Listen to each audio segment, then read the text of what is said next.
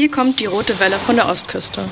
Die wichtigsten Schlagzeilen rund um den Bundestag aus der Sicht des Bundestagsabgeordneten für die Mecklenburgische Seenplatte und Vorpommern-Greifswald, Erik von Molotki. Hallo an alle da draußen, wieder zur roten Welle, pünktlich äh, nach der Sommerpause.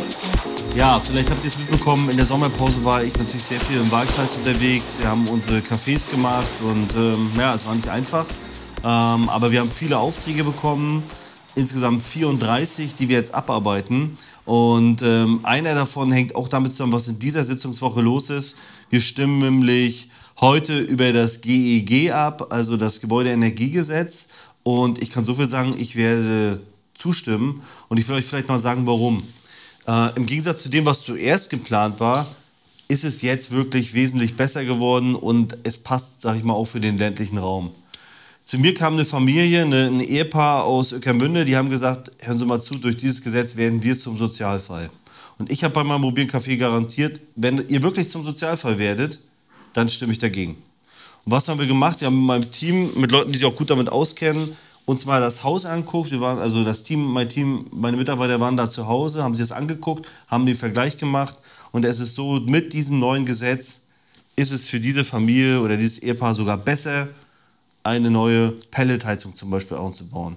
Die könnten aber auch bei ihrer Ölheizung bleiben bei dem neuen Gesetz. Und, und, und. Das heißt, sie haben viele Möglichkeiten und ähm, wir konnten jetzt offiziell feststellen, die wären nicht zum Sozialfall, sondern das Gesetz ist für sie auch umsetzbar. Und aus meiner Sicht ist das überall so. Wenn ihr Fälle kennt, wo das nicht so ist, schreibt mir.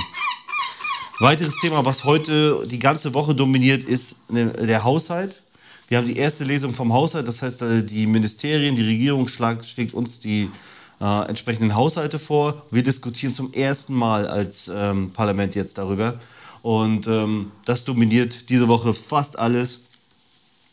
Und bei meinem Haushalt ist es so, ich bin ja für Familie zuständig. Da ist tatsächlich so, dass dort größere, größere Kürzungen geplant sind durch Lisa Paus, die Familienministerin, natürlich auf Druck des äh, Finanzministers. Und was mir besonders weh tut im, bei den Freiwilligendiensten. Also ihr kennt das, freiwilliges soziales Jahr, freiwilliges ökologisches Jahr. Das sind Leute, die sind in Kitas, Krankenhäusern, Schulen, Pflegeeinrichtungen. Und oft schnuppern sie damit in soziale Berufe und machen den Job dann später auch. Und ähm, da soll jetzt gekürzt werden.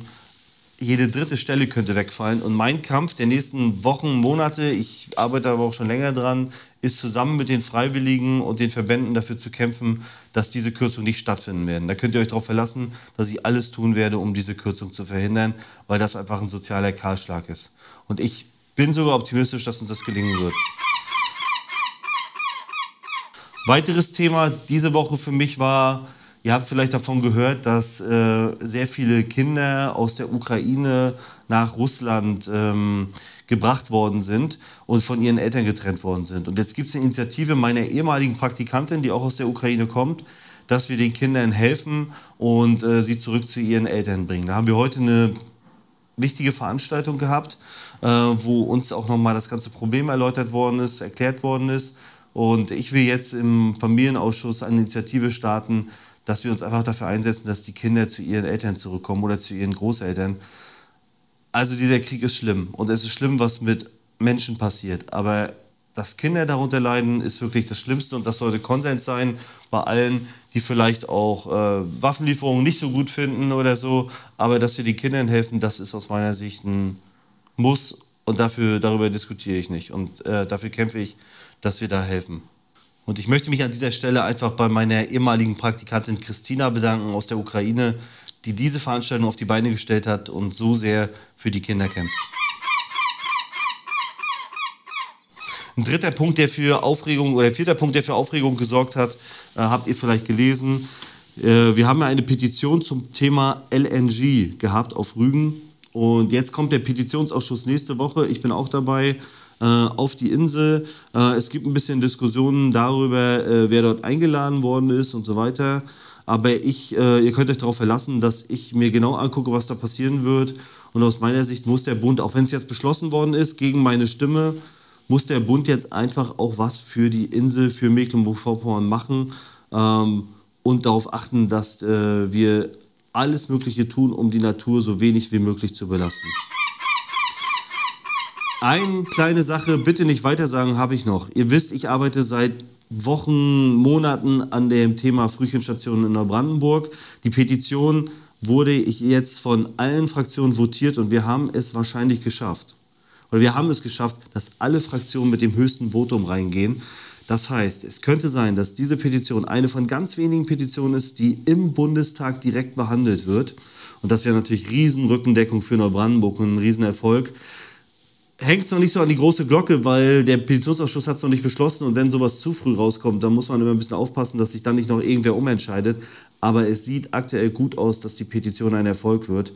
Und kleiner interessanter Fakt am Rande, ihr wisst vielleicht, dass die AfD dort mich auch sehr stark kritisiert, obwohl ich seit Monaten wirklich dafür kämpfe. Die einzige Fraktion, die erst mit einem niedrigen Votum reingehen wollte, war ausgerechnet die AfD-Fraktion, die bei uns in Mecklenburg-Vorpommern immer so tut, als wenn sie unbedingt das retten will. Erst auf, den Druck, auf meinen Druck hin und auf Druck der Petenten haben die sich jetzt umentschieden und haben auch das höchste Votum gemacht. Also das ist mal wieder typisch AfD, Worte und Taten passen nicht zusammen. So, das war heute ein bisschen länger, aber es hängt einfach damit zusammen, dass wir echt viele Themen haben. Ich wünsche euch alles Gute, Grüße an die Ostsee. Meldet euch, wenn ihr Themen habt, die ich bewegen soll. Tschüss.